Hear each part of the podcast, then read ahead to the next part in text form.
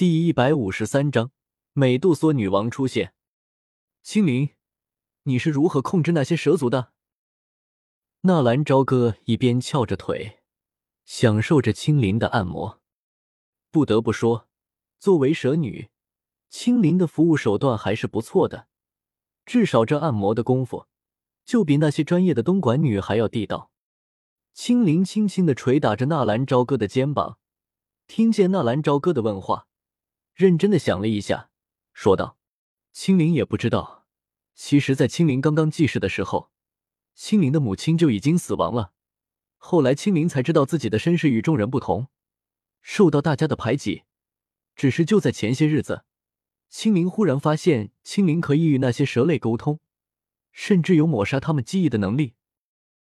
对于青灵的能力，纳兰朝歌自然知道一些，但是从青灵的口中说出来。”还是有不一样感觉。青灵只能控制一些低级的三阶魔兽，而且数量不能太多，要不然青灵也可以帮助少爷了。不用，其实你现在就可以帮助我啊！我在寻找一位蛇人，他的力量非常强大，我需要你的能力帮我感应一下。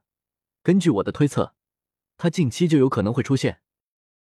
一个蛇人，好的，青灵知道了。一旦有感应，青灵一定第一时间通知少爷。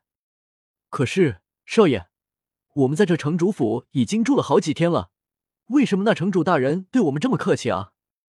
青灵脸上的妆容已经去掉了，露出一副精致的小女孩模样，皮肤白皙，眼睛明亮，尤其是那较小的琼鼻，让人忍不住想要捏上一捏的冲动。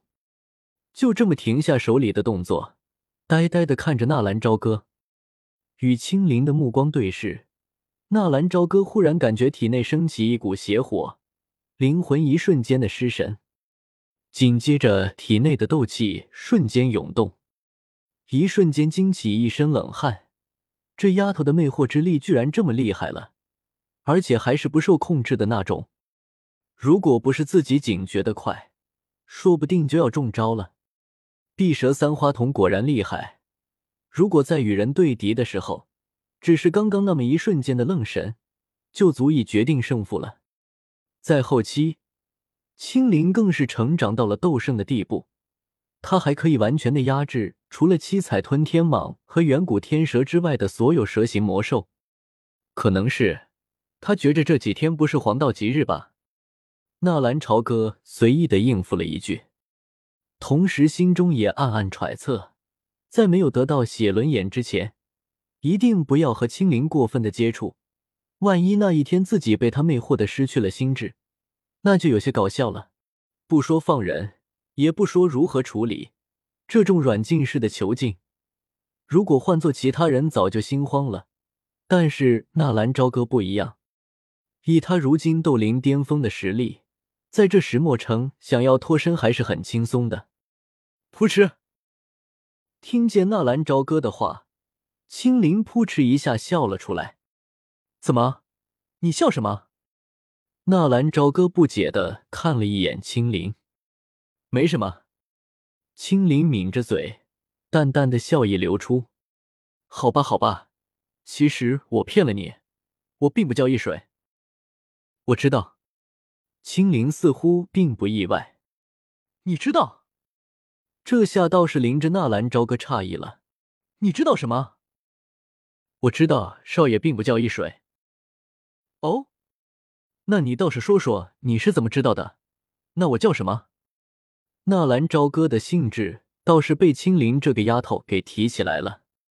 青灵以前说过，少爷应该是来自某个大家族，在加玛圣城。能够让城主府忌惮的大家族只有三个，而城主拉木是穆家的人，这一点大家都知道，所以也可以排除少爷是穆家的人，那就剩下米特尔家族还有纳兰家族。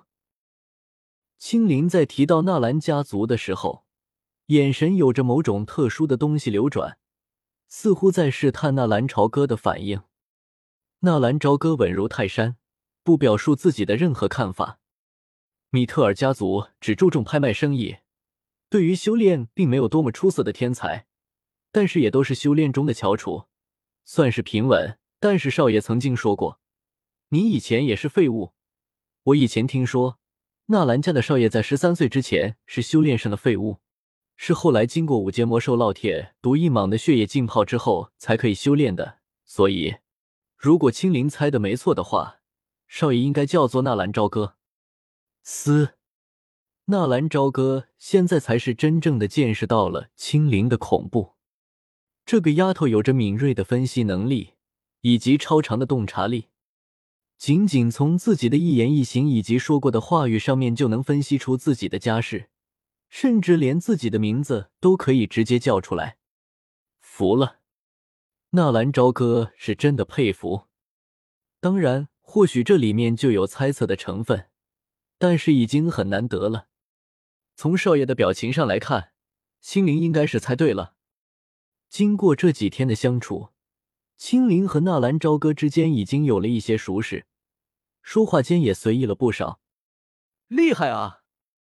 纳兰朝歌在青灵的小鼻子上轻轻的弹了弹，吓得青灵赶忙缩了缩身子，模样甚是可爱。行了，以后跟着少爷，少爷不会亏待了你。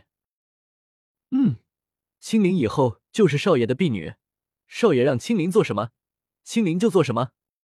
青灵很是乖巧的吐了吐小舌头。好了，时间不早了，去休息吧。嗯，青灵先服侍少爷休息。咦？忽然，青灵的脸色一变，整个人不由自主的后退了两步。纳兰朝歌一把扶住颤抖的青灵，看着瑟瑟发抖的青灵，一把把青灵拥入怀中。怎么了？好好强的力量！青灵哆嗦着在纳兰朝歌的怀里说了一句：“来了，少爷要等的人来了。”来了，美杜莎用力的拍了拍青灵的肩膀，同时一股雄浑的斗气输入青灵的体内，安抚着青灵颤抖的身体。好久之后，青灵哆嗦的身体才好了一些。少少爷。当看清楚自己居然在纳兰朝歌的怀里的时候，青灵不禁脸色羞红，下意识的后退了一步。纳兰朝歌对于这些倒是没有在意，很是关心的看着青灵有些苍白的脸色。纳兰朝歌不在意，但是青灵不得不在意。曾经被人当作垃圾、怪物一样的他，如今居然被一个富家少爷拥入怀中，那一瞬间的感动。让那青灵整个人差点傻掉。他不嫌弃自己，不嫌自己脏，不嫌自己是蛇和人的杂放，不嫌弃自己被万人唾骂。在这一刻起，青灵升起一股要把自己都交给纳兰朝歌的冲动。当然不是身子，而是生命。只要他需要，自己可以为他去死。